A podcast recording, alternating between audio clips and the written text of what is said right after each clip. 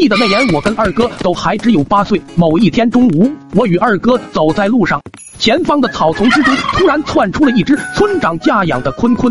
那坤坤从草丛中窜出来后，啪叽一下就倒在了路上。我跟二哥被吓得一愣，紧接着便急忙跑了过去，望着躺在地上一动也不动的坤坤。身为医生的二哥很快就得出了结论：这只坤坤应该是天气太热中暑了。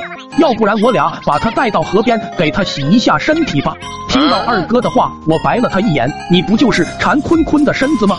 你要是不怕被村长发现，到时候你替我扛这顿毒打，那我是没有啥意见的。”听到这话的二哥讪讪一笑：“我就是开个玩笑。可如果我们把这只坤坤送回去，到时候村长以为又是我俩弄的，那不也完犊子了吗？”我有些恨铁不成钢。上次你不是治好了二叔的重感冒吗？这中暑你应该也可以治吧？中暑这种小毛病，我当然可以治，往他身上的腰子扎一针就好了。可是这公鸡的腰子在哪里呀？其实公鸡有没有腰子，我也不太清楚。不过我看老爹杀鸡的时候，在坤坤的腹腔内好像有两颗蛋蛋，你往那里扎准没有错。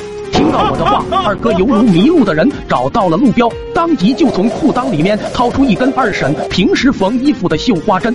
再通过摸骨的手法摸到坤坤的腹腔，找准机会用力一扎，咕咕哒咕咕哒，昏迷中的坤坤立马就惊醒，挣脱二哥的束缚，连滚带爬的跑了回去。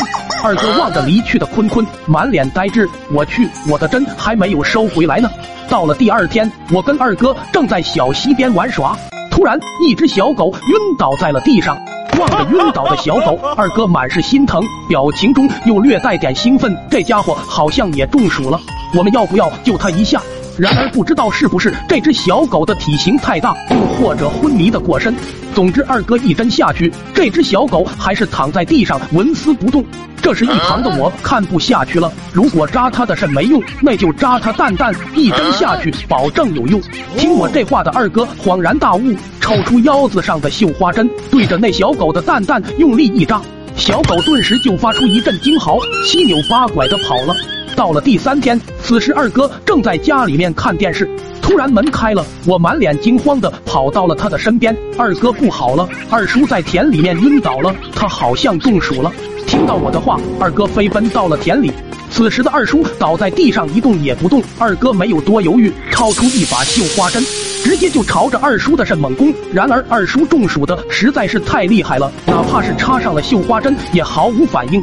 不得已，二哥又掏出了一把绣花针，瞄准了二叔的蛋蛋。由于接受了二哥的及时治疗，二叔只住了一个星期的院就成功出院。